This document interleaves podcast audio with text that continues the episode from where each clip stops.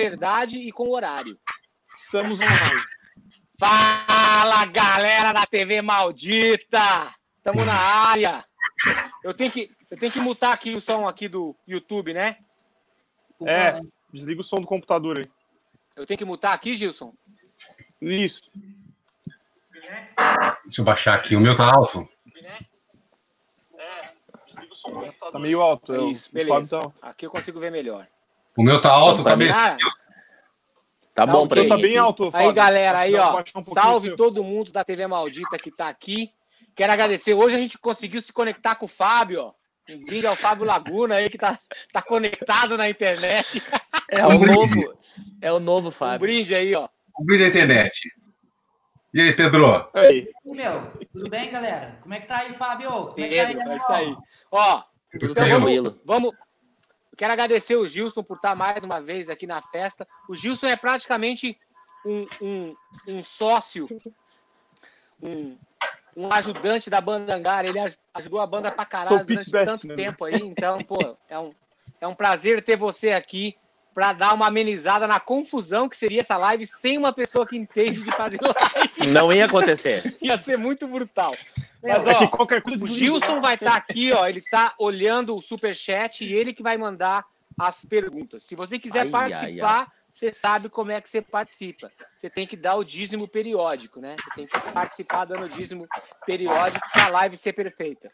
Então, ó, galera, eu quero começar já, já com os dois pés na porta, direto pro alemãozinho. Meu Deus. É, e aí eu, né? Tipo assim, eu pergunto as coisas, o Pedro pode dar opinião, o Fábio. Sempre, como tem mais gente, sempre quando a pessoa quiser dar um, um insight, quando a outra estiver falando, levanta a patinha assim, ó. Aí a pessoa dá a palavra. Isso, assim.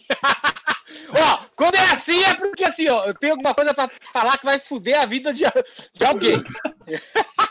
Ó, te liga que Mas vai, ó, vai eu quero cair a começar internet. o seguinte, ó. O Cristiano ele voltou pra banda em 2000 e... Quando, Doze. Cristiano? 2012 a gente fez a, a tour, aquela de reunião de 15 14. anos, né? Mas eu fui oficializado ainda ali em 2000 e 2013. Mas 2012 a gente já tava junto ali, né? Faz oito anos. Faz né? assim que eu não tô te ouvindo, alemão. Não tá me ouvindo? Eu tô ouvindo bem. 2013.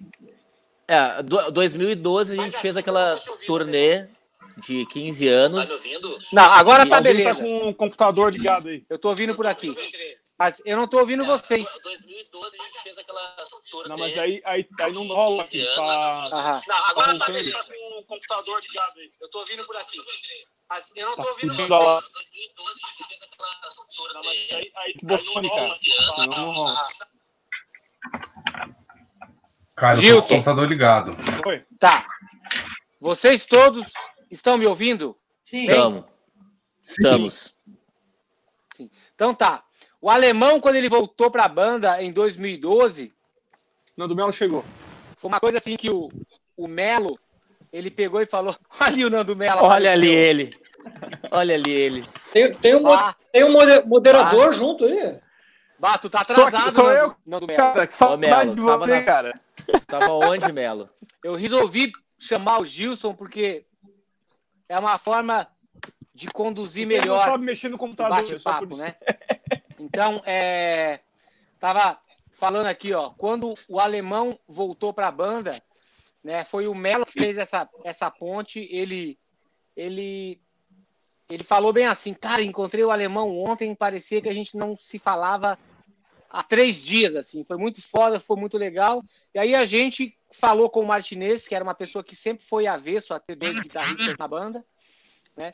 E de repente o Martinez pegou e falou assim, cara, o alemão é o cara que fez parte da história, o que a gente é hoje é, é por causa dele, então eu aceito que ele volte pra banda. Aí o alemão voltou, ficamos com dois guitarristas. Daí sempre aquele negócio, né? Porra, onde a gente ia fazer as coisas não dava muito público, era fraco, era isso. E aí eu me lembro que o alemão falou assim, cara, tá faltando a gente fazer um disco novo, entendeu? A galera quer um disco novo. Aí a gente foi lá e fez o disco novo. Daí o alemão veio de novo e falou assim, cara, a galera quer um DVD elétrico, né, dessa turnê. A gente foi lá e fez o DVD elétrico. Aí, pra para lançar o DVD, a gente geralmente, para lançar o disco, né? A gente geralmente a gente faz um clipe.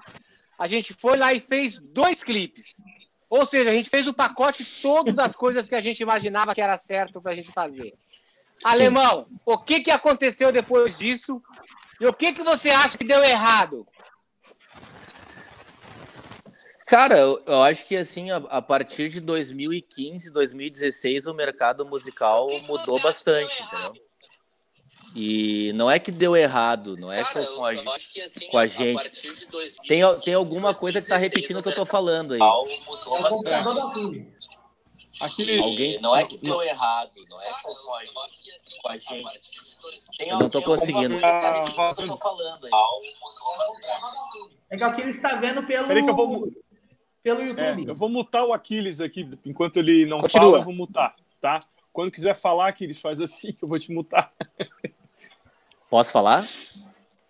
Fala Continua, Alemão.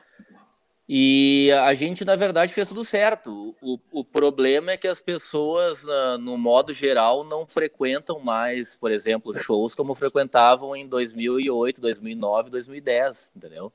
Tanto é que, na, que eu sei por vocês, na época do Infallible, na, por exemplo, na Expo Music, vocês foram lá e venderam centenas de CDs na, na Expo Music, entendeu?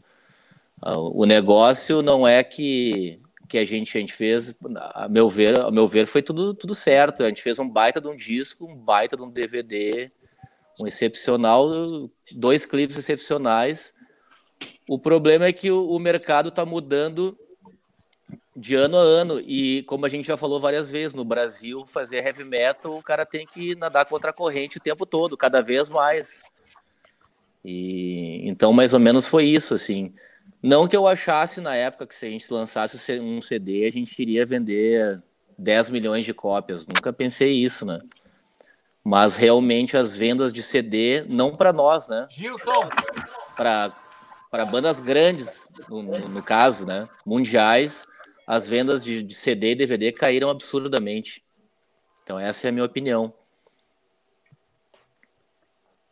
Tudo Vocês estão me ouvindo? Eu tô ouvindo, tá tudo certo. Gilson, eu não tô ouvindo vocês. Eu não, Não tô ouvindo nada? Ninguém mais. Ninguém? Sai e entra de novo. da sua live. Ih, rapaz. Não, Peraí.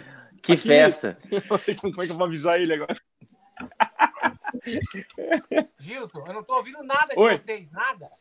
Olha, no, olha, olha o WhatsApp. WhatsApp, peraí. Vou te mandar ali. Sai e entra de Gilson, novo. você tá me de ouvindo? Tô. Eu tô ouvindo bem todo mundo. comigo. Eu não tô te ouvindo. Me tira e me coloca de. Me tira e me coloca de novo. Vocês estão me ouvindo? Ah, ficou, ficou melhor assim a live, não ficou? Agora ficou boa a live. Agora ficou bom. Agora já era. Ele não volta mais. Segue o baile. Nós vamos sacanear ele agora o tempo todo. Deixa, Peraí que ele vai ter que Meu som voltar. tá chegando aí. Gilson, Meu som tá chegando. Tá, eu tô ouvindo Sim. o Melo aí. o Gilson assumiu a batera do hangar agora na trairagem. Aqui, ó. É isso aí. Derrubei o cara. Derrubou o cara na trairagem. Aí. Aqui, Agora- voltou? Agora rolou. tá rolando? Aquiles, Tá, tá. Aquiles. Eu tô ouvindo. Aquiles, tá Assumiu me ouvindo? cara aqui. O Gilson na trairagem te derrubou e assumiu as, bate- as baquetas do hangar por poucos segundos aí. Por poucos segundos. Tá, alemão, vai na, vai na explanação, porque eu não ouvi nada do que você falou. Ih, agora Tá. a gente. Vocês estão ouvindo ele, não? Puta que pariu. Estão me ouvindo? Sim. Ouvindo. Tá Eu tudo não escuto? Aquiles. Posso falar? Eu não escuto Aquiles. voltando, ah, eu acho que na, na época, assim, não que eu, que, eu, que eu pensasse que a gente iria vender milhões de cópias, se a gente lançasse um CD, DVD, e até porque, como eu tinha falado antes aqui, que tu não estava ouvindo, em 2010, na, na Expo Music, por exemplo, quando vocês lançaram o Infallible, vocês tiveram uma venda maravilhosa de CDs, na época ainda vendia CDs em 2010. O mercado foi mudando de ano a ano, absurdamente, e bandas gigantes não vendem muitos CDs mais hoje em dia, nem DVDs, né? Eu acho que a gente fez um CD extraordinário, que superou as expectativas de todo mundo da banda, Um DVD também, um dos melhores DVDs já lançados aqui de heavy metal. Quem já viu o DVD sabe disso. O problema é que o mercado mundial foi mudando e muito poucas pessoas compram CDs e DVDs hoje em dia. Então, esse que foi o caso de 2012 para cá, mudou absurdamente o mercado. E ali, 2016, 2017, já tinha mudado de uma forma absurda. Então, eu acho que esse é o ponto, né? não, é a, não é que a gente não fez um trabalho legal, nem as músicas não são boas. Eu acho as músicas maravilhosas e muita gente acha isso, só que eu acho que mudou de uma maneira absurda o mercado. Ok, beleza. Esse é o meu ponto de vista. Tá, aí a gente está falando sobre CD, venda de CD, DVD. Aí a gente falou. Vocês estão ouvindo Aquiles? Eu não escuto. Sim. Eu tô ouvindo vocês todos. Sim. Eu tô ouvindo você também, Sim. Wilson. Sim. Aí a gente foi fazer uma turnê, certo? Uma turnê do jeito que a gente nunca tinha feito aqui no Brasil ainda. certo? E a gente convocou os fãs, entendeu? Exatamente. Gostaria que vocês falassem sobre o resultado e as Que pira, expectativas não escuto. que vocês tiveram nessa turnê. Alguém quer Pode falar ou eu continuo qualquer aqui? Pode começar por qualquer um. Eu gosto, eu gostaria que o Pedro falasse, especialmente, Dá uma introdução aí, irmão. eu- especialmente sobre o show de Volta Redonda, terra dele. Ah, meu Deus, começou. Olha lá. ó. Vamos lá, né? É, Bom, A, a- a verdade é o seguinte, cara. é, eu, aprendi uma, eu aprendi uma coisa com, com isso é que não dá para fazer as duas coisas ao mesmo tempo, né?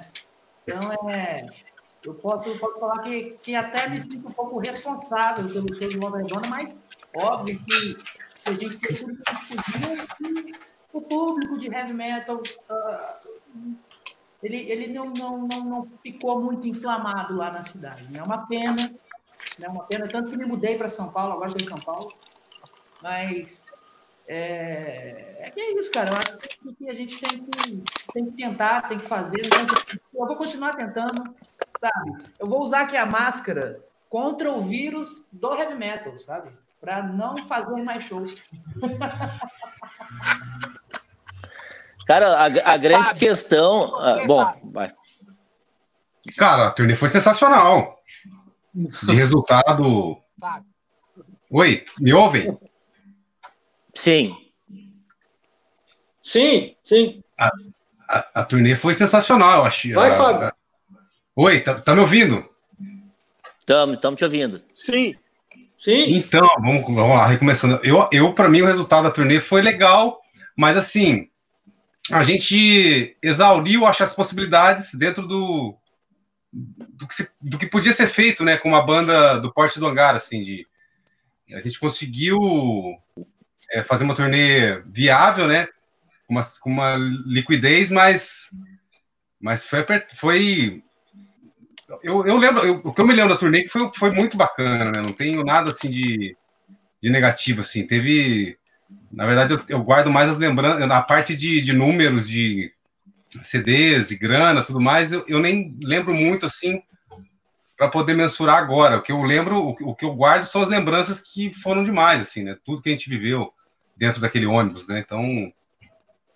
É, é isso que eu, que eu guardo e, que quero fazer de novo, né? Eu acho que a gente deve fazer de novo.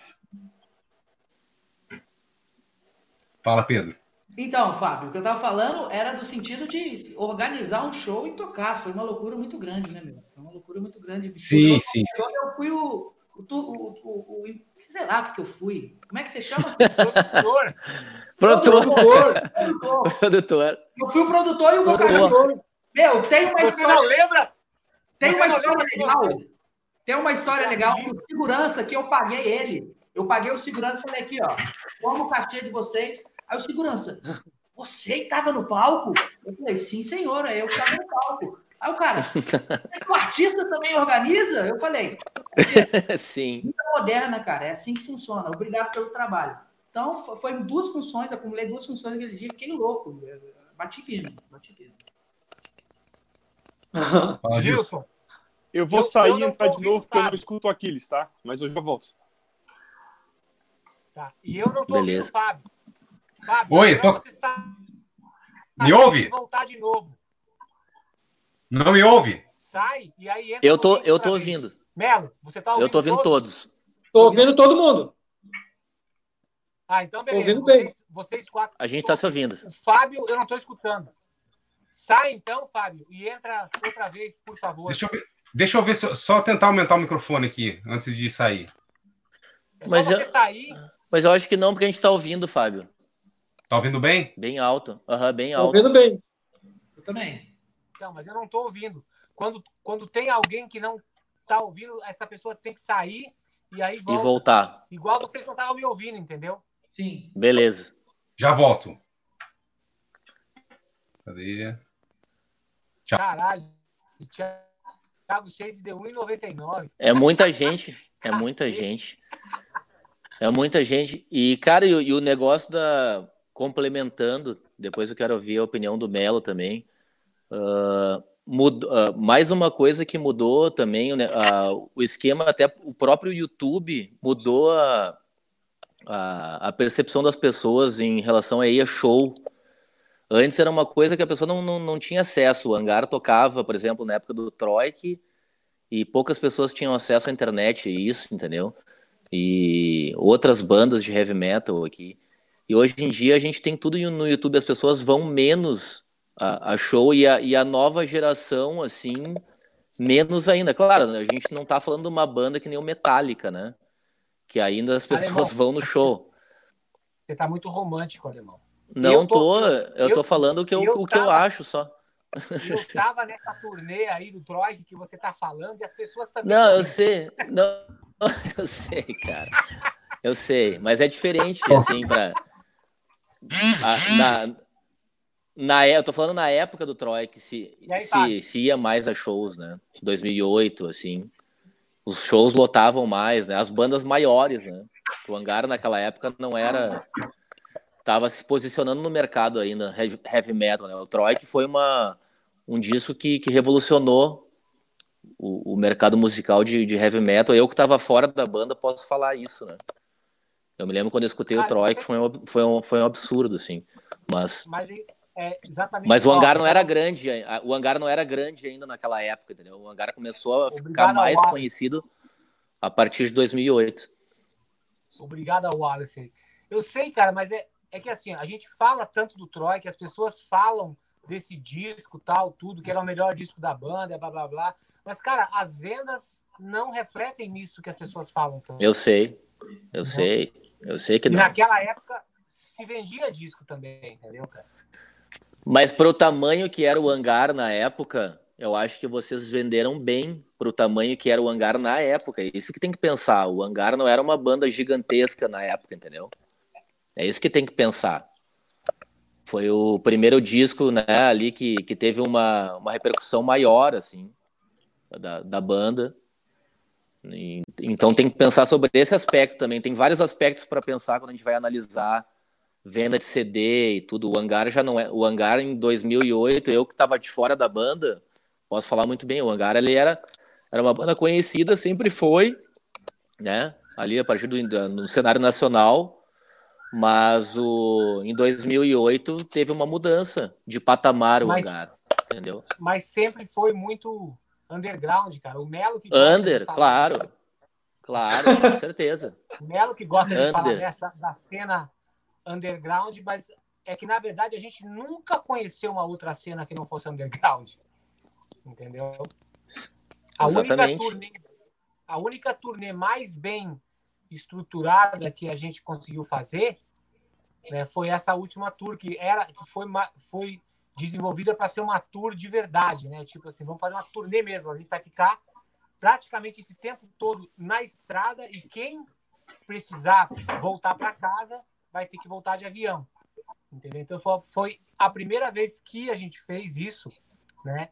De uma certa forma é difícil você fazer isso pensando nas Exatamente. que você tem que pagar, né? Entendeu?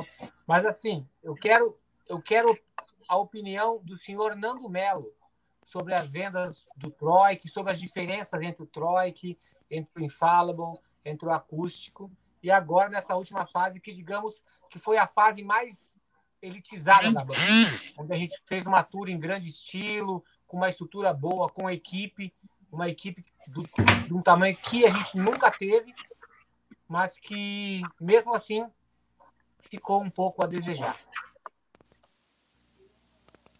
Tá todo mundo me enxergando aí? Sim. Positivo. Saiu. Melo caiu. Melo vazou na hora da resposta. Chega na hora do Melo falar, ele Ficou vai. Eu respondo assustado. por ele, pronto. Obrigado? Vai lá, Gilson. Obrigado aí, Lucas.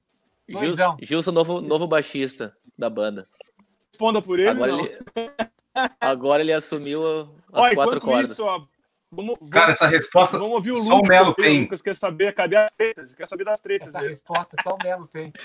Ele é o Mas cara isso aqui já é uma, já é uma treta, né? É, os caras querem confusão, os caras querem A polêmica. galera quer sangue, é, quer Ô, Quer Gilson, sangue. cê- O Nando tá voltando aí. será que tá com muita gente aqui, por isso que Voltou. não tá tão ok?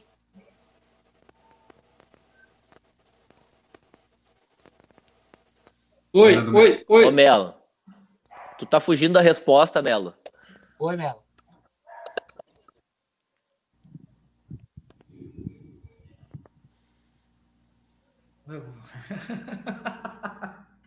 E aí? Eu não tô ouvindo o Melo. Melo, E aí? Aí, aí, agora tô ouvindo. Fala, Agora Melo. tô. Tô tentando. Isso, vai. Agora, foi? Todo mundo ouvindo? sim.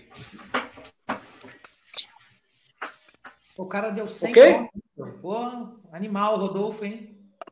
Um cara que não para Sim. de pedir Raul aí, né, cara? Caralho, hein, Rodolfo? Mas vamos. O que o Aquiles perguntou, Ô, ô, Gilson. tá, tá, tá, tá chegando o som, né? Ô, expulsa esse imbecil aí, Gilson, que tá falando pra gente tocar Raul. É o tipo de gente que não precisa estar aqui. É, cara. tem um cara que não para. Ele é tipo. Ele é tipo um escroto. Ah, tá chegando meu áudio. puta Que não tem o que fazer. Então tira ele daqui. Nossa, achei que tem um monte de gente comentando. É. Vai, beleza. Vamos lá, desculpa. Vai lá, Melo. Tá, o meu áudio tá chegando. Tá chegando o áudio. Ninguém responde, cara. Tá Fala, chegando. Melo. Ah, Tá. Fala, Melo. Pode responder. Não, cara, tava esperando. O que eu acho mesmo que aconteceu, cara, é que a gente tem que analisar uma época, que nem o alemão falou, né? E as- nós, do hangar, a gente sempre fez as coisas sozinhos. A gente não tinha uma máquina por trás. É, isso não é uma justificativa, é como eu avalio o resultado de vendas, o resultado de, que a gente conseguiu com a banda. Que na época, 2007, 2008, 2009, 2010, a gente, nós nunca tivemos a mesma estrutura que outras bandas tiveram. Tem uma coisa que eu sempre falo para vocês, né, que é, durante quatro anos a gente andou com um ônibus pelo Brasil e não teve um meio de comunicação que veio falar com a gente para saber como é que era desbravar o Brasil. Só o programa do do nosso amigo lá do Vinícius. só, só do Vinícius, só o Vinícius que veio falar com a gente, né, do Stay, Stay Heavy. Então, isso é, é, é- é lutar dando murro e ponta de faca, entendeu? É isso que a gente fez aquele tempo todo. Eu me sentia assim, né, cara?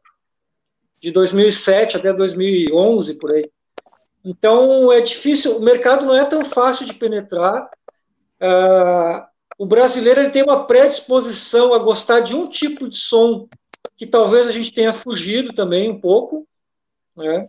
E a gente sabe muito Exatamente. bem do que a gente está falando.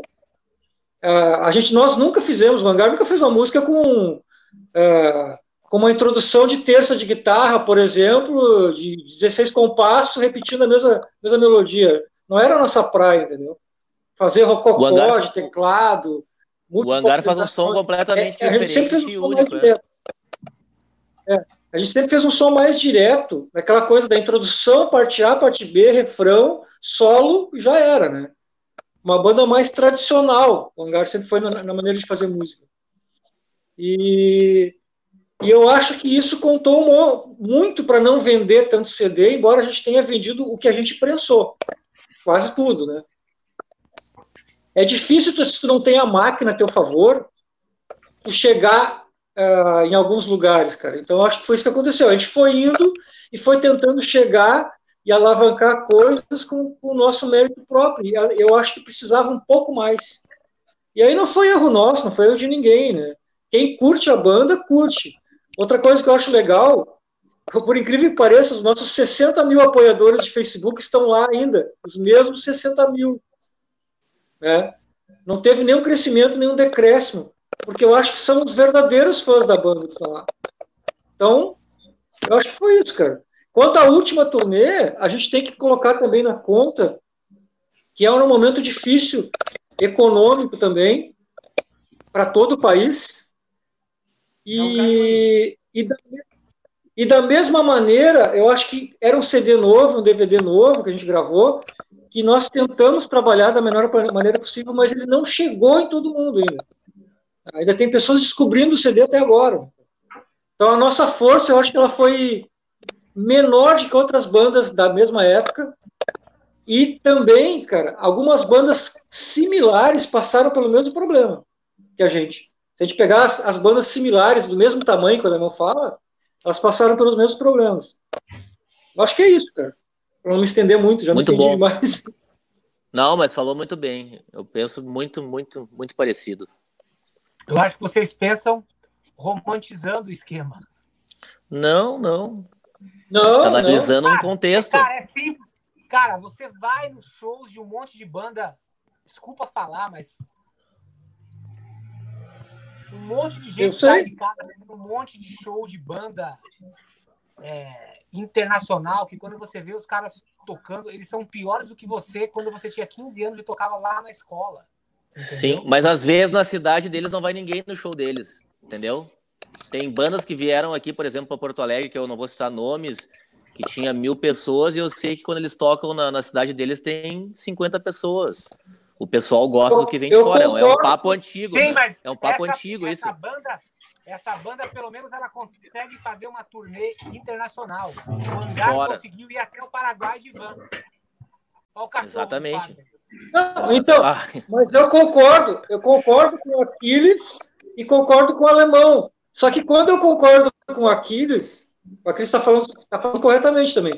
Aí eu caio num lugar comum que, que eu fico pensando assim, puta, mas a minha banda não era tão boa, então.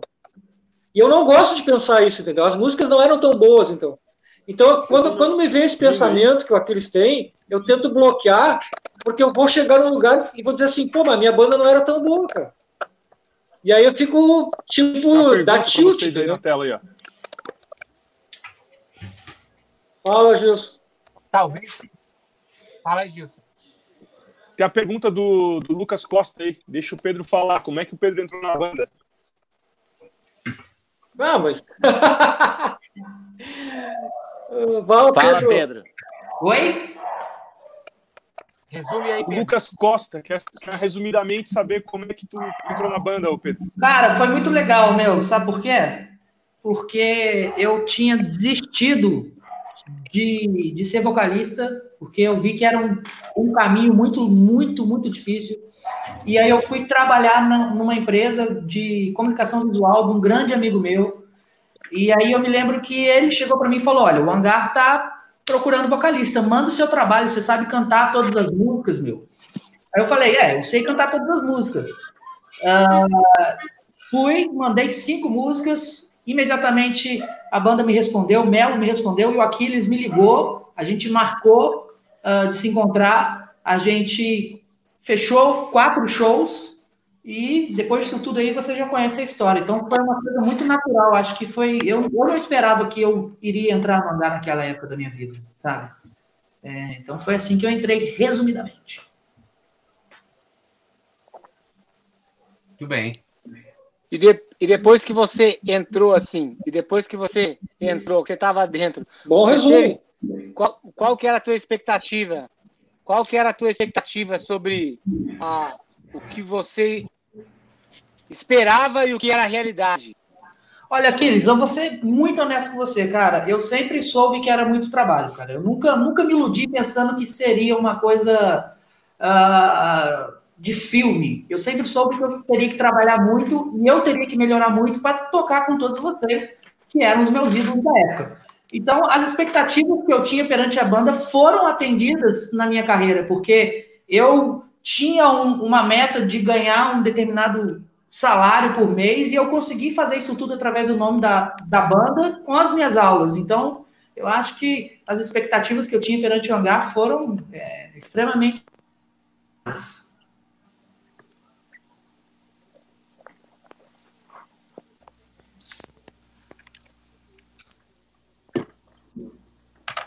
Vai, Pedro, tô escutando. Não, falei, falei já, já terminei. Não, ele terminou. Ah, já terminou? Aí, ó, quem ama uma- heavy metal curte. Tem um lance muito engraçado desse negócio de Obrigado, Guilherme. Tem, tem um lance muito engraçado desse negócio de vocalistas aí, né, cara?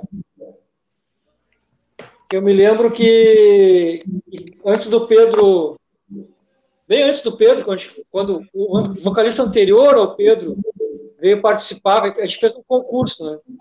E aí participaram 140 pessoas no concurso. Isso foi lá em 2008 para 2009. E desses 140, 70 material cantando Carry On do Angra.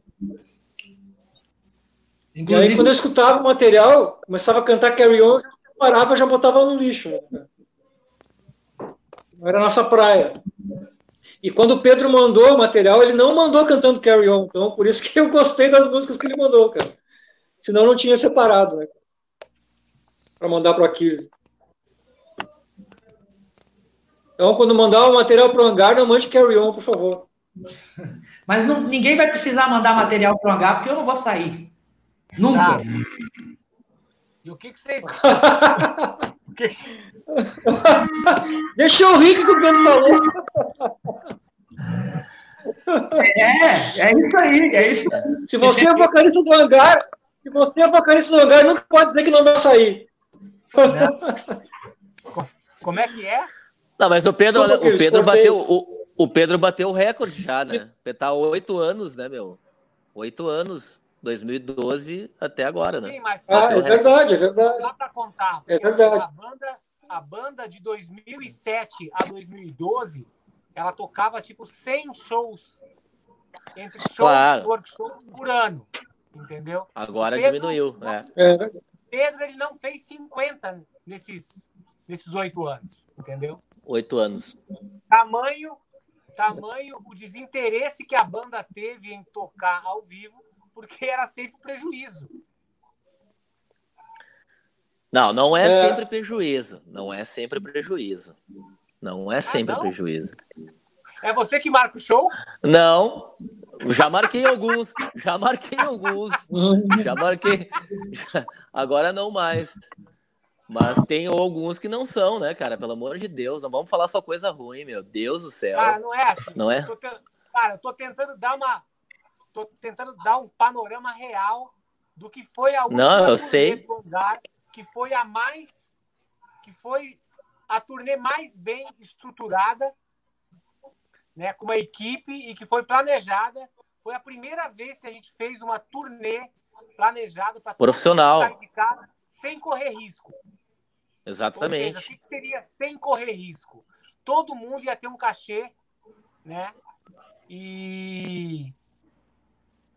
Porque antigamente a gente fazia as coisas e os vocalistas entravam no racha da bilheteria e era por isso que os caras saíam da banda. Porque na hora Claro. de rachar, começava a pagar a conta, a equipe, as despesas, tal, tudo. Quando chegava na hora de chegar, de dividir para a banda, não tinha. Entendeu? Sim. Nessa última turnê, foi a última turnê que a gente fez, né? Que. Quer, quer dizer, desculpa, foi a primeira turnê que a gente fez que toda a banda tinha um cachê mínimo, fixo, assim como a equipe. E aí, como o merchandising vendeu super bem, né, a gente teve aquela. A gente teve aquela ilusão que a turnê tinha sido bem sucedida até fazer as contas, né? E aí a gente percebeu que o montante dos cachês eles não tinham eles não tinham pago os- o, o, o custo da banda e da equipe, do diesel, do hotel, a, di- a despesa que o cachê do show deveria cobrir para o merchandising ser lucro, entendeu? Exatamente. A turnê, a turnê deu lucro porque o merchandising cobriu esse buraco. Entendeu? Agora, o que eu quero saber é como que vocês acham? Vamos, vamos supor, eu eu fui o eu fui o empresário da banda que falou assim, não, eu vou apostar eu vou apostar na banda porque eu acho que a gente vai a gente reestruturou o esquema inteiro. Eu acho que é uma forma justa de tirar os caras de casa para ir fazer uma turnê e eles saberem que eles vão ter um mínimo de valor para receber, certo? Agora, vamos supor, eu fui o empresário que estava dentro da banda, mas poderia ser um empresário de fora que não estivesse na banda e fizesse isso visando ter lucro com o dinheiro que ele estava colocando na banda para realizar a turnê, certo? O ônibus foi comprado particular, né? Tipo assim, eu Sim, não, uma série de coisas. Tá, uma série de coisas. Agora, assim, como que a gente da banda Angar consegue convencer uma pessoa de fora a fazer Não. pela banda o que eu fiz? Não. Tu fez porque tem amor pela banda, entendeu? Tu fez porque tu ama a banda, mas um empresário pensando somente na parte capitalista, de lucro e né, a demanda, e aí ele não, não faz, entendeu? Tá, mas então como, como, como que uma banda como o Hangar, que tem, tem oito CDs, dois Ah. CDs, faria shows hoje em dia? Tem que fazer que nem as outras bandas estão fazendo, tem que fazer tipo revival, entendeu? Tipo, ano que vem tem 20 anos do Inside Your Soul. Aí vamos ver se a gente faz uma, uma turnê tocando aí o Inside Your Soul na íntegra, comemorando os 20 anos, que é o que as bandas hoje em dia estão fazendo. A gente pega, por exemplo, tava vindo aqui o vocalista do ex-vocalista do Van Halen, Van Halen, né? Tocando as, as músicas do Van Halen. Milhões de bandas que são bandas consagradas tocando discos clássicos. Isso aí é o que mais está acontecendo hoje em dia. Te dou exemplo de várias, entendeu? Tudo bem, Mas mas, é- quem, vai ser, quem vai ser o empresário que vai fazer isso? Você, Aí o Aquiles. Ou a banda vai ir para a estrada. Aí o Aquiles. Ou a banda Aqui, vai ó. ir pra estrada, ou a banda vai ir pra estrada. Pedro, ia Pedro é produtor. tipo assim, Pedro é produtor. ou a banda vai ir pra estrada naquele amor, assim, ó, galera, vamos no amor, todo mundo investe Não. para chegar em São Paulo, todo mundo fica alojado num cantinho em São Paulo, a gente vai pro show e aí a gente vê o que, que, que acontece lá na frente. não dá mais. Aí é praticamente. Não Aí, dá. Não tem como. Eu não, topo. não dá mais. Eu. É, vou- deixa, eu- deixa eu. eu Vou fazer que nem o Aquiles, posso falar? Manda ver. Posso falar? Pode. Não, é assim, ó, eu acho que a estrutura que o hangar tem, ela é desproporcional com a receita que ele provém. É, é só isso. Então a nossa estrutura é cara. Então para tu pagar ela e ter lucro, tu precisa ter um número X. Isso aí eu não estou contando nenhuma novidade. Eu e o Aquiles sempre falamos sobre isso muitas vezes, né, cara? Então, da última turnê, quando a gente estava negociando a última turnê, eu me lembro que esse modelo de ter um patrocinador, que foi o Aquiles da última turnê, a gente não tinha feito ainda. Então eu estranhei bastante. Eu me lembro que antes da gente fechar essa turnê, nós conversamos sobre isso e eu ainda perguntei para o Aquiles, tem certeza? Então vamos, vamos marcar workshop, vamos tentar marcar alguma coisa, porque eu, tava, eu ainda estava no, no ambiente anterior, eu estava tentando me fazer as coisas que eu fazia antes, né? Tentar ajudar, tentar marcar alguma coisa, tentar marcar show. Só que daí esse timing já tinha me fugido já, e eu não consegui ajudar. Eu já tinha passado três, quatro anos que a gente não fazia mais isso. Então, eu acho que sobre essa turnê que passou, eu acho que o- Aquiles é que teria que me responder, nos, nos responder, qual é- foi o sentimento dele. E quanto às próximas turnês, se a gente não consegue, é, o nosso, nosso, nossa banda é cara, se a gente não consegue prover um rendimento que pague essa estrutura, a gente não tem como tocar, não vai aparecer um patrocinador, porque nunca apareceu até agora, com exceção de nós mesmos. Porque antes do Aquiles patrocinar essa turnê, nós patrocinávamos a turnê. Nós cinco, Cara, entendeu? então, Porque cada um patrocinava um pouco. mas cara, eu É? acho, Não tem como fazer. eu acho que a estrutura da banda, ela é barata. Se a gente leva, tipo, a gente leva, meu, a gente leva um técnico de bateria, um merchandiser e um técnico de som. São três pessoas. Tipo, vocês nem, nem hold tem. O Festinha. Não, que na, na, na, na, na, na turnê, na turnê tinha, né? Tinha, tinha hold, né, cara? Não, Na, nessa turnê. local, entendeu? Tinha um cara local. Hum, Mas assim, eu acho que a, que a estrutura ela acaba sendo barata, porque é o seguinte, a gente nem tem, a gente nem, nem, nem tinha que se preocupar com com a quilometragem da van que a gente tinha que pagar antes, né? Tipo assim, o meu carro entrou ali para receber o diesel de volta só, entendeu? Então assim, eu não concordo que a banda é cara. E o cachê da banda naquela turnê também foi super tipo teve gente da equipe que ganhou mais do que os membros da banda entendeu? Então assim a gente fez uma, uma, uma estrutura muito muito enxuta. Aí aí que eu quero chegar no seguinte. Aí a gente tinha falado em fazer uma turnê. Vamos a próxima turnê a gente vai fazer. É, vamos fazer o hangar tocando disco Somaritar eu tinha pensado nisso mas aí eu pensei assim, cara, preciso, eu, não, eu, não, eu não posso queimar esse cartucho agora e já pegar uma banda que sempre foi autoral, que poucas vezes tocou cover, colocar num projeto que era um sonho meu, que sou o membro mais antigo da banda, fazer a banda fazer isso, se pode ser que tenha gente que nem queira fazer. Aí eu falei, não, vou fazer uma coisa fora da banda. E aí eu fiz aquele projeto, aqueles Iron Maiden by aqueles Priester e os Malditos, né? Que, que tinha o Fábio, o Cristiano, era para ter o Pedro, teve o Roberto, o Rafael Dafras e o Fabrício substituindo o Pedro. Cara, foi um puta de um sucesso. Se a gente comparar com o que foi a turnê do Hangar, Muito mais fácil, né? Tudo. e eu consegui ainda pagar o dobro para cada músico do que eu pagava no hangar. Entendeu? E, a gente- e, cara, e a gente foi para lugares distantes pra caralho, ou seja, o valor que a gente gastou com diesel, com tudo, foi muito maior do que na tour do hangar. Como que a gente encontra um balanço nisso, senhor Fábio Laguna? Você que é um tecladista que tocou Iron Maiden. Cara, eu não sei, assim, na verdade, é a, a vontade de fazer e coragem a gente tem, a gente não tem mais, é, na verdade, é, eu, eu, eu, não tenho mais, eu não consigo mais fazer como a gente fazia em 2008, 2007, quando eu cheguei em casa, por exemplo, depois da turnê no Nordeste, com cinco reais no bolso, né?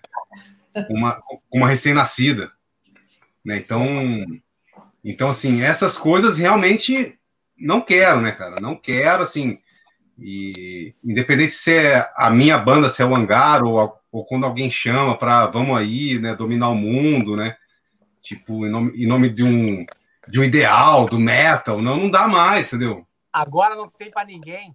Agora não dá, a gente, a ninguém. gente, a gente ama o heavy metal, a gente, a gente curte muito esse som que no- no- nos levou para tantos lugares legais, que nos deu, nos deu tanta alegria, mas não dá mais para ser louco, né, como a gente era.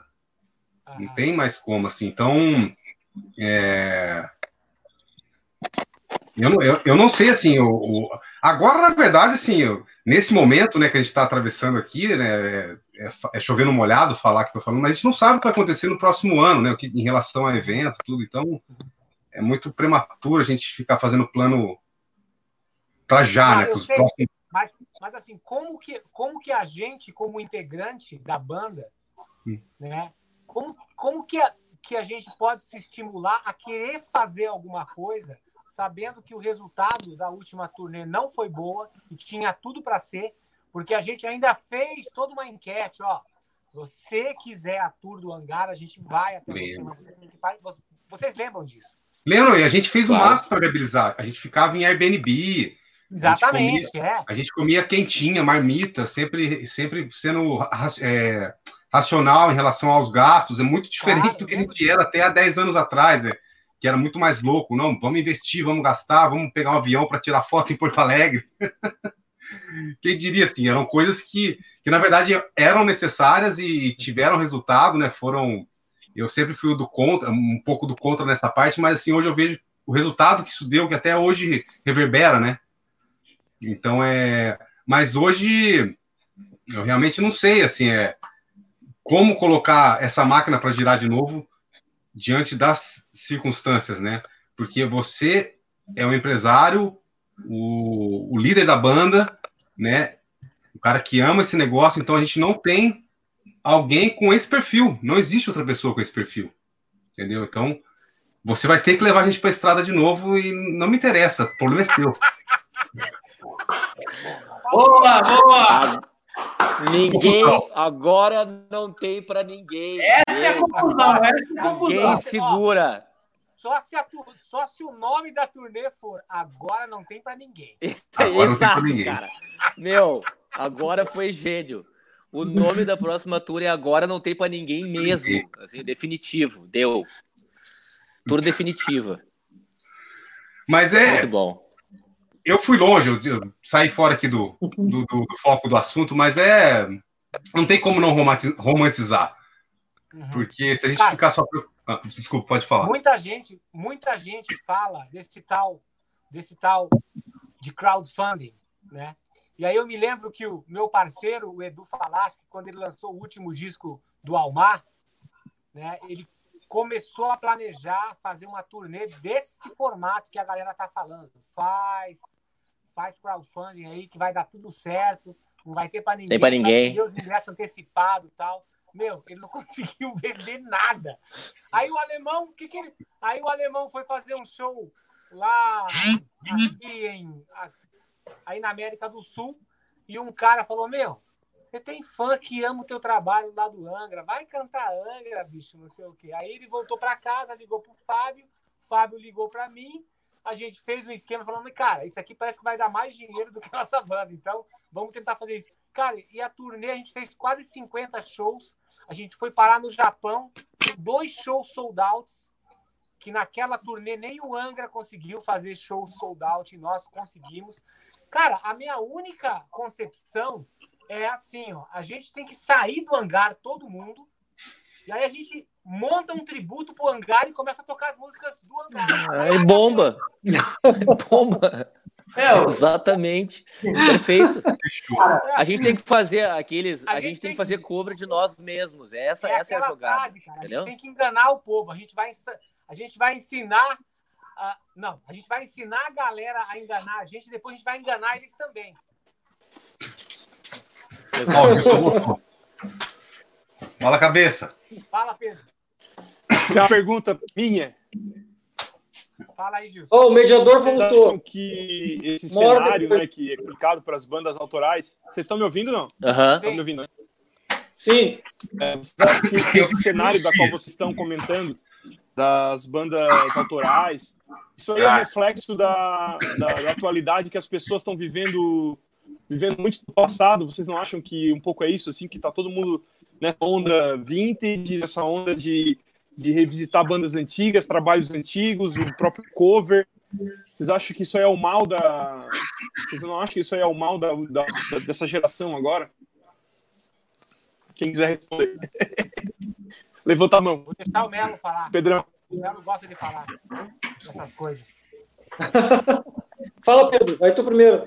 Não, Melo é bom também. Olha lá. Vamos, é, é, vamos lá. Eu primeiro, primeiro que eu achei a ideia do Aquiles genial, eu quase fiz isso, que eu ia fazer um tributo do, do hangar para competir com vocês lá no, no Iron Maiden, mas mentira, tô brincando.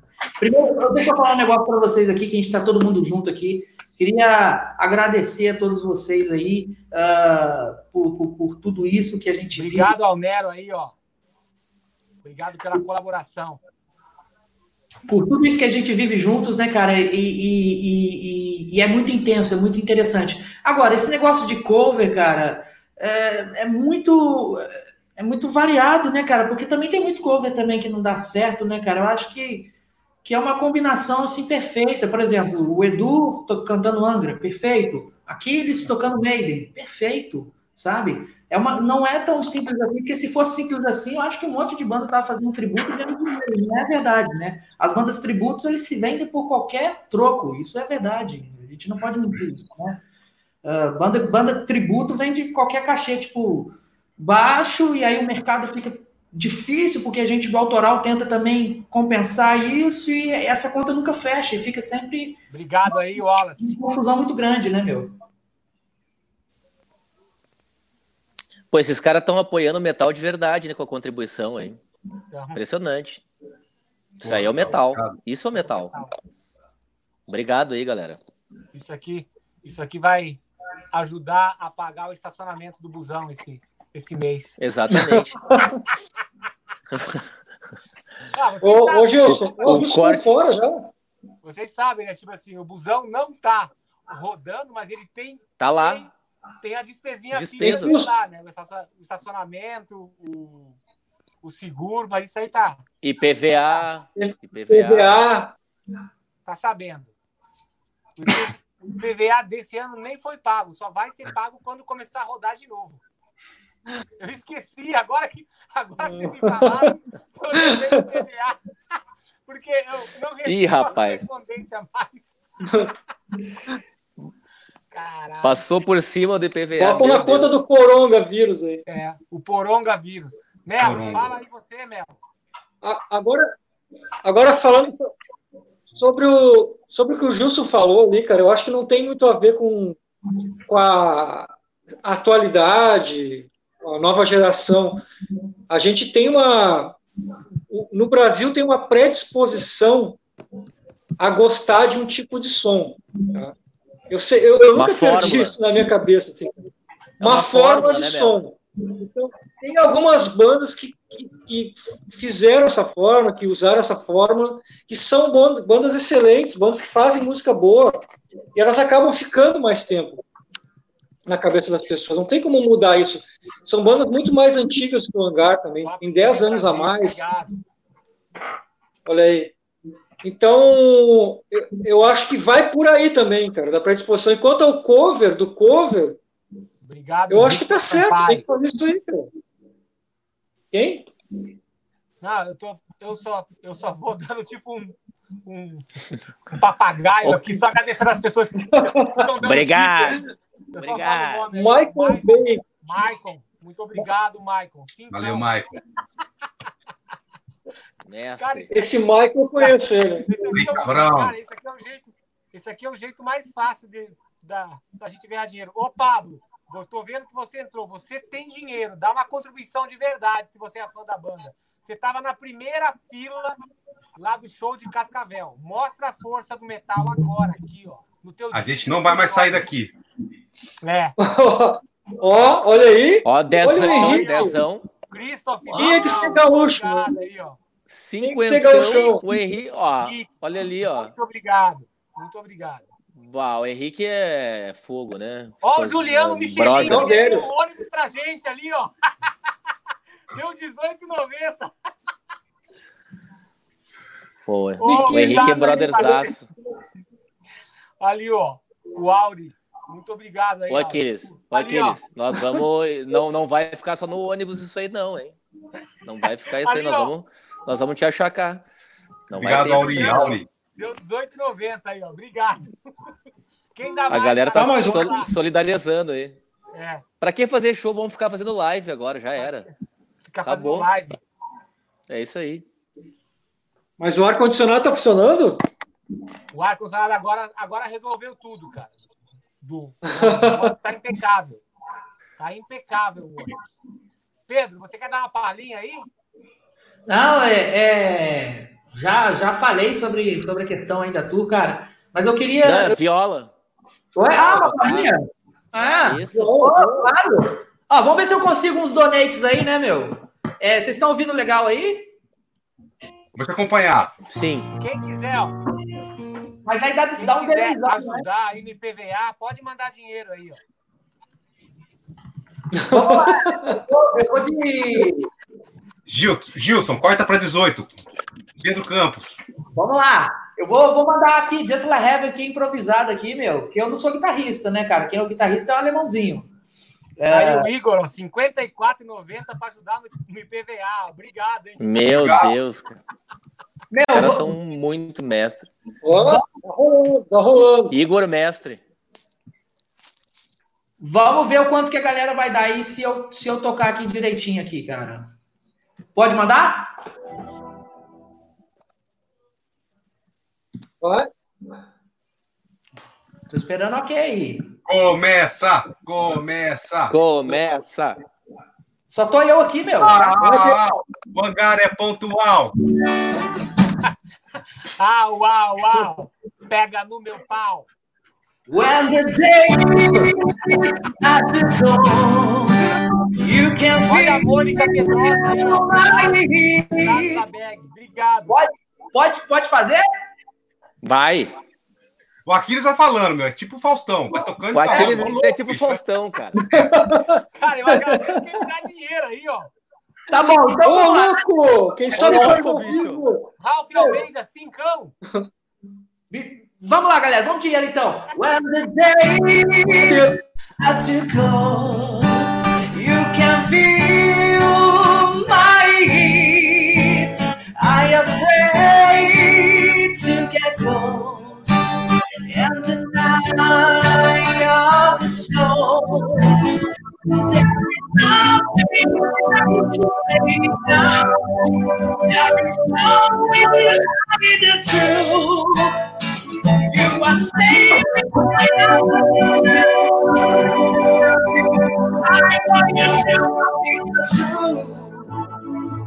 É isso aí, né, meu?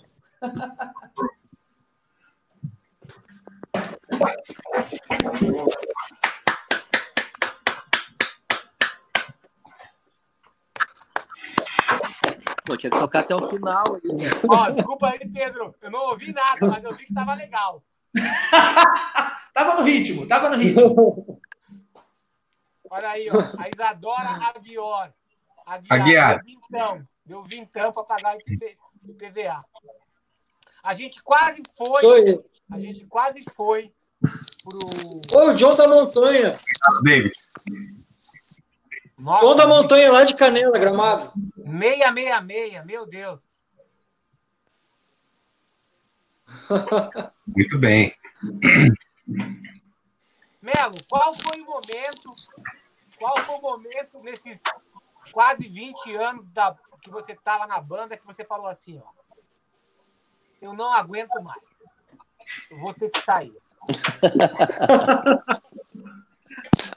Ah, teve vários momentos, né? No início, no início, com no tempo do Mike ainda, mas mais porque eu não entendia que tipo de som que o Hangar queria fazer, né? Era muita pressão. E, e agora, nos últimos anos, cara, eu tenho eu tenho pensado muito porque eu, eu, eu tenho uma é, um desapontamento com o hangar, né, cara? Eu acho que a gente deveria ter ido muito mais longe do que a gente foi. Então não é que eu queira sair da banda, mas eu tenho essa, eu carrego um pouco dessa tristeza comigo e várias alegrias também, né, cara? Hoje o que eu trabalho, meu trabalho veio do trampo que eu fiz com o hangar.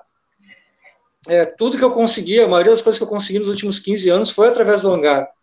Mas ficou alguma coisa faltando. Esse, isso me traz uma, uma, uma pontinha de mágoa que eu guardo comigo, cara. Então, muitas vezes eu penso, "Pô, agora chega, não tem mais o que fazer. É, e só o que me faz não desistir é a vontade de tocar e, e todas as coisas boas que eu passei com vocês, né, cara? É, tem muita coisa boa que a gente passou junto também. Então, essas coisas boas, elas são maiores, mas eu confesso para vocês, que são meus amigos, e para todo mundo que está vendo, que eu acho que ficou faltando alguma coisa nessa banda ainda. E isso me causa um desconforto que às vezes faz eu pensar em desistir. Mas, ao mesmo tempo, é um prazer, é, sempre foi super. é, é, eu me sinto é, abençoado até de ter vocês nessa companhia durante 20 anos, cara. Foi um presente muito grande que eu ganhei, tocar com Aquiles, tocar com o Alemão, tocar com o Martinez, com o Mike, com todos os vocalistas que eu escolhi depois tive que mandar embora.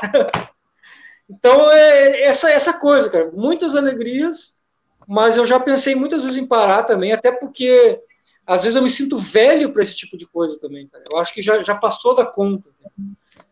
Mas uh, eu estou sempre pesando isso na balança, cara. Hoje eu penso que a gente não tem muito mais o que fazer, cara. Talvez vocês me provem o contrário daqui a algum tempo, mas eu acho que a gente Eu não tem concordo. muito mais o que fazer pela banda. Eu concordo muito com você. 100%. Também quero agradecer a galera, o William, o Rafael Ornelas, o Eduardo Reck, toda a galera que está contribuindo para ajudar Ó, o a Rafael aí. O IPVA aí, ó. Muito obrigado, muito obrigado. O IPVA, tá bom. mais conta hoje, porra, aqui, aqui na live. Como a gente não estava usando ônibus, como estava usando ônibus, eu não, não me lembrava disso, mas tudo bem. Na hora que começar a trabalhar, na hora que o ônibus começar a rodar, é porque vai ter receita. Galera, ó, eu vou ficar de olho aqui nos nomes das pessoas que estão falando, então se eu falar é só para agradecer, tá? Ó, a Suelen Cristina Fanzaça, lá do Rio de Janeiro. Muito obrigado. É. Fábio, e você, Fábio? Diga lá. E você? Lá, Oi. Lá naquela, lá naquela época, lá do Infallible, você tava meio estranho. Cara, eu, eu tive.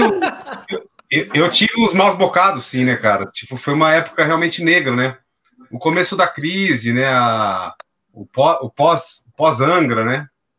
E, e- Mas eu acho que eu fiquei mais estranho depois, Aquiles. Eu não sei, no Infallible, na verdade, eu tava, eu tava realmente rebelde ali, meio que fora da, do clã, né? Assim, me sentindo meio fora, assim, né? Obrigado, Fernando. E, e- Mas eu acho que o pior foi em 2012, cara. Foi quando eu tive meu piripaque lá, tal, que foi. o- Eu acho que eu tava com uma depressão, tava meio. E foi a época que eu realmente também quis sair fora.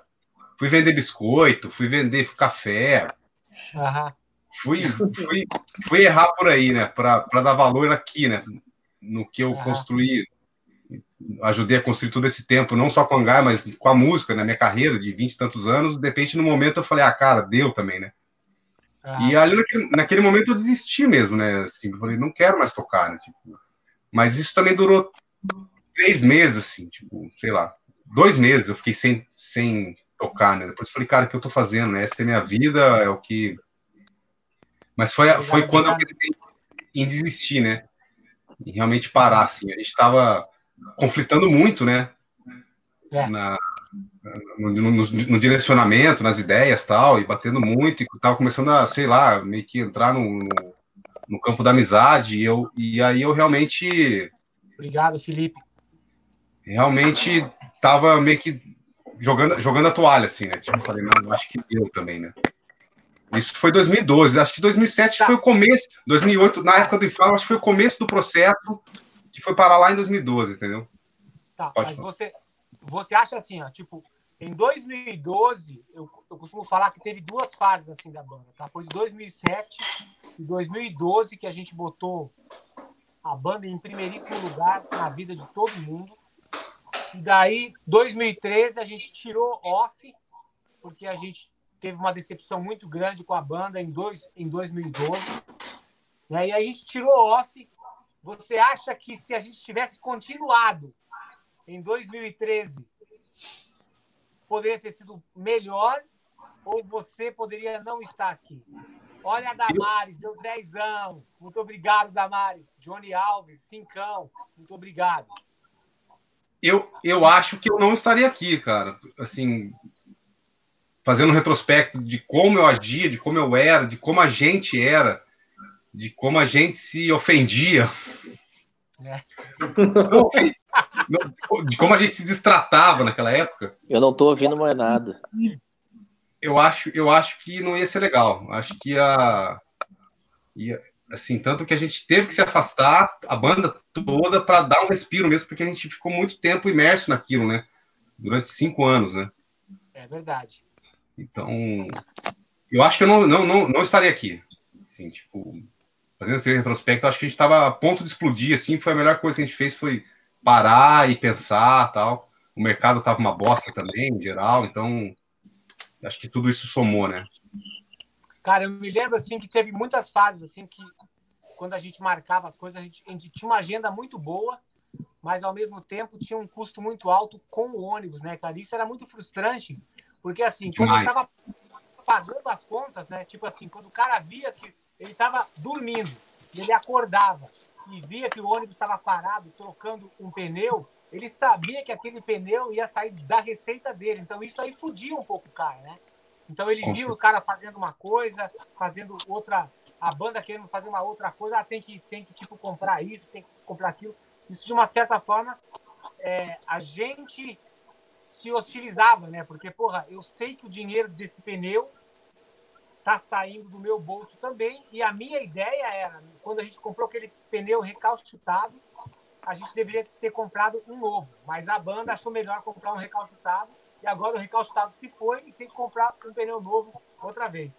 Então, essas, essas coisas é que são mais difíceis assim, né, cara? Porque ninguém, ninguém tem ideia, assim, do que, que são os bastidores de uma vida dedicada ao metal de uma banda que tem 20 anos e que, e que sempre fez as coisas por si, por si, né? Tipo, foi a gente que definia as coisas e fazia.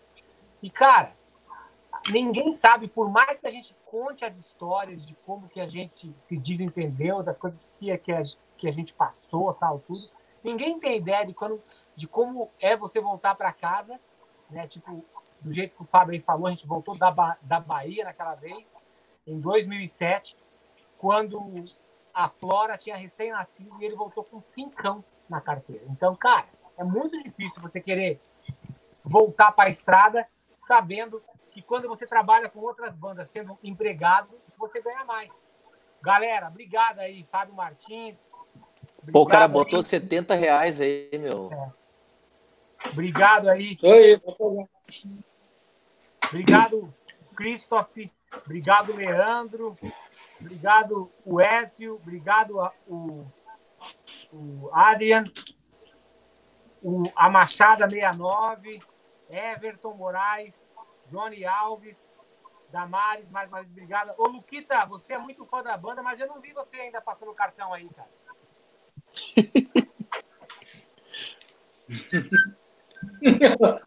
Ó, o Lucas.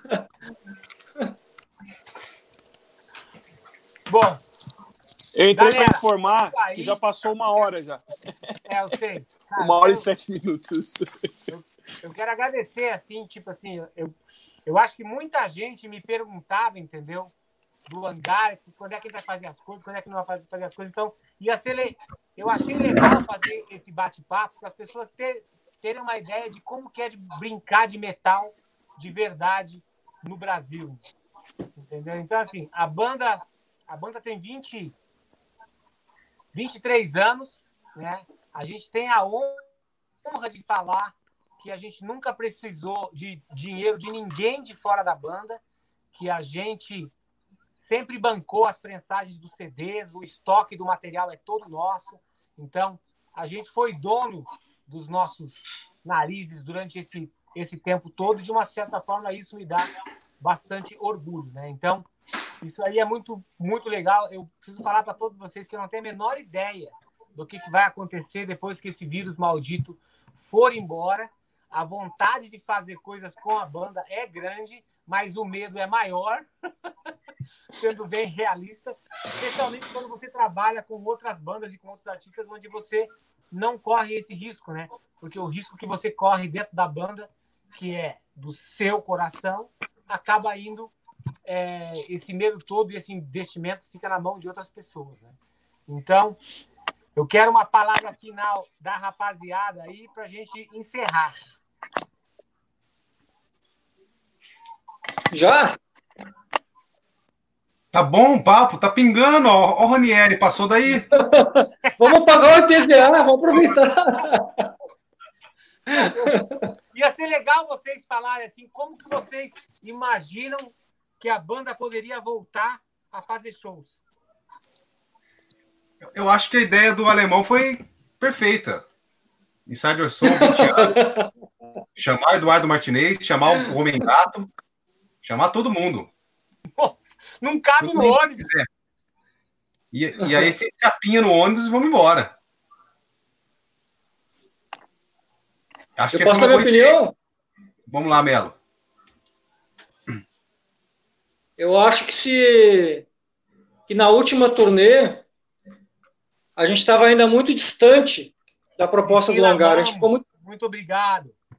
a gente ficou muito tempo distante e aí voltamos a fazer aquela turnê para fazer o DVD e depois fazer a turnê no, dois anos depois.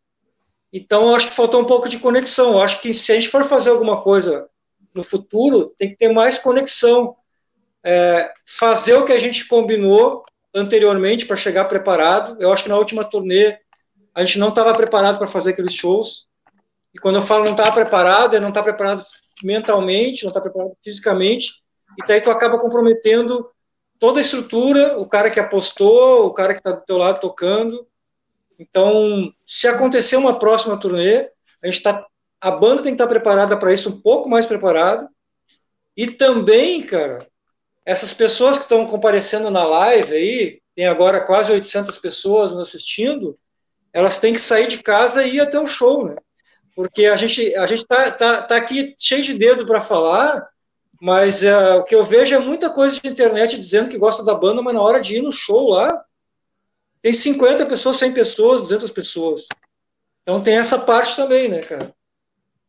Então, se a gente voltar a produzir alguma coisa desse tipo, tomar esses cuidados para cada um de nós, da banda até o público, uh, cumprir com o seu papel.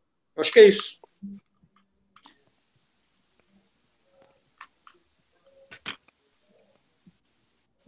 Aí, alemão? Eu não estou ouvindo falei. muito bem, mas está tá cortando, eu não entendi a pergunta ali, afinal. Para você falar como que você imagina que a gente conseguiria colocar a banda na estrada mais uma vez. Nem que fosse, nem que fosse a última, tipo assim, a, a, a turnê de despedida. Olha, a gente até nessa, nessa última turnê que a gente fez do, do Iron, né? Inclusive, o Aquiles perguntava, a gente lá no Nordeste, no Norte, se o pessoal iria querer uma turnê do hangar uh, lá pelo Nordeste, e, e, e a resposta do, do, público era sempre muito, muito grande, né? O pessoal, o Nordeste foi um dos, do, dos estados que, melhor recebeu o hangar desde o início, assim, né? O pessoal é muito fã lá, o pessoal que vinha falar com a gente depois.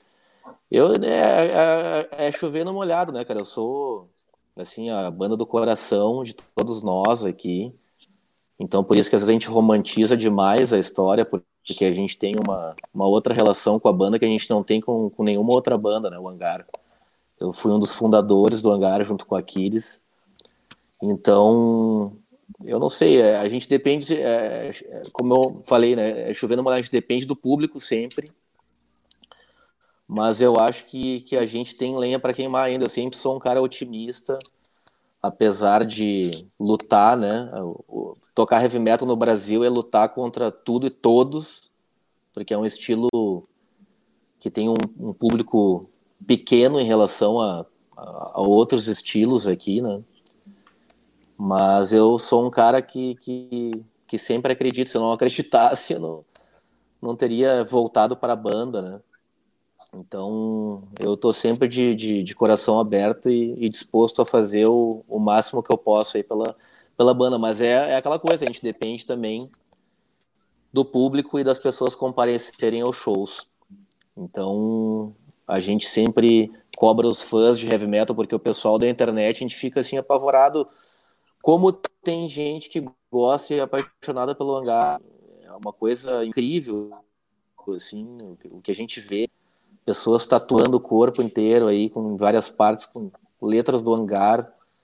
É, mundo várias várias partes do mundo né? Pessoas que gostam da banda. Mas isso tem que se reverter realmente em, em público no show para a gente poder fazer uma, uma turnê profissional como a banda merece e com a estrutura que o, que o hangar merece porque o hangar é uma é uma banda que tem mais de 20 anos e não pode sair de casa para só com o sonho embaixo do braço, né? Como a gente já falou aqui. A gente depende de outras coisas para poder sair de casa. Ninguém mais tem 20 anos, então a gente só vai sair de casa e fazer o que, o que a gente tem que fazer se tiver um retorno. Mas a gente está sempre aí na área de peito aberto e com muito amor pelo hangar.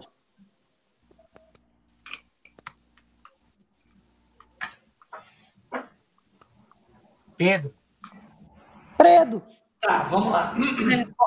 Eu acho que, é, honestamente falando, primeiro a gente tinha que. Eu, eu deixa eu falar primeiro, novamente, quero agradecer a todos vocês. Não ri, não ri, não ri, não ri, não pode rir, sem risadinha, sem risadinha. É, queria agradecer a vocês todos, principalmente ao Aquiles.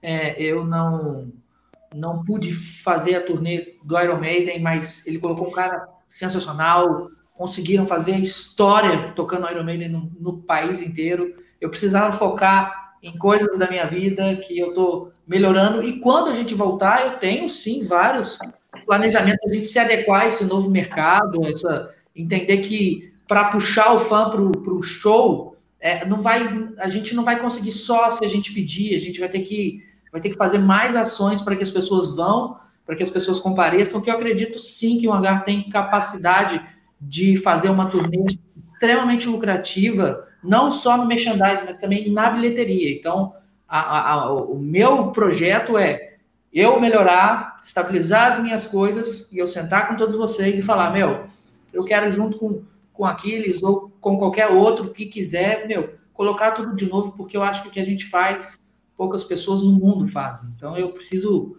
preciso demonstrar isso cada vez mais vezes, principalmente agora que meu filho vai nascer, meu, meu filho tem que ir no show do Hangar. Eu tenho que levar meu filho para assistir o Hangar. Eu não posso, eu não posso não fazer isso. Meu filho tem que ver a melhor banda do mundo tocando, entendeu? Uh, e não só o meu filho, mas como todas as pessoas do Brasil. E as pessoas aqui elas ficam muito preocupadas com polêmicas, com isso, com aquilo, mas a gente vai conseguir reverter esse, esse quadro do pós-pandemia. Eu tenho certeza disso, cara. tenho certeza absoluta.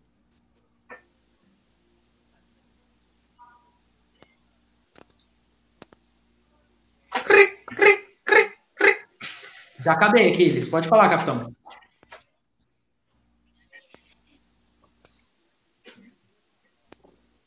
Oi. Fábio.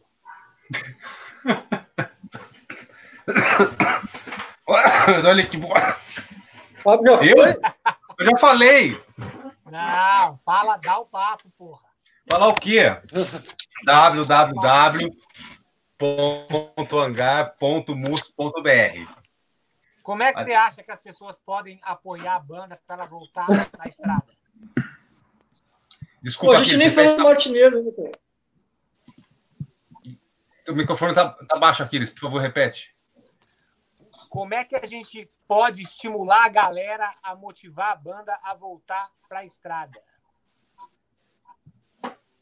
Cara, eu acho que uma turnê comemorativa, com um disco novo, com três videoclipes e a gravação de um DVD ao vivo no lugar mais quente do Brasil.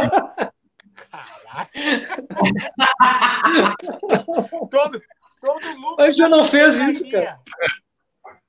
Eu não- é, não, na verdade, Eu acho que já eu, fez isso. eu acho que a hora que passar essa, essa fase viral aí do mundo, eu acho que a galera vai estar com fome de show e aí a gente é, ensina eles a, engan- me enganarem para enganar eles. Como é que eu nunca guardo essa palavra? Eu vou ensinar você a me enganar e depois eu vou enganar você também. Isso. Então, a gente Isso. ensina a galera a fazer isso para ter uma turnê comemorativa Inside Your Soul 2001, 2000, Ó. é, 20 anos.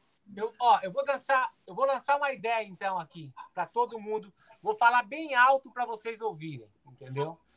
A gente vai começar uma campanha, a gente vai começar um crowdfunding para os fãs do Angaro. Isso, isso foi uma coisa que eu nunca quis fazer, entendeu? Porque eu sempre achei que a banda tinha que prover Olha, primeiro para os fãs do que os fãs proverem para a banda antes. Mas já que vocês estão falando que vocês amam tanto a banda, a gente vai fazer um crowdfunding para levantar uma turnê do Inside Your Soul é, em 2021.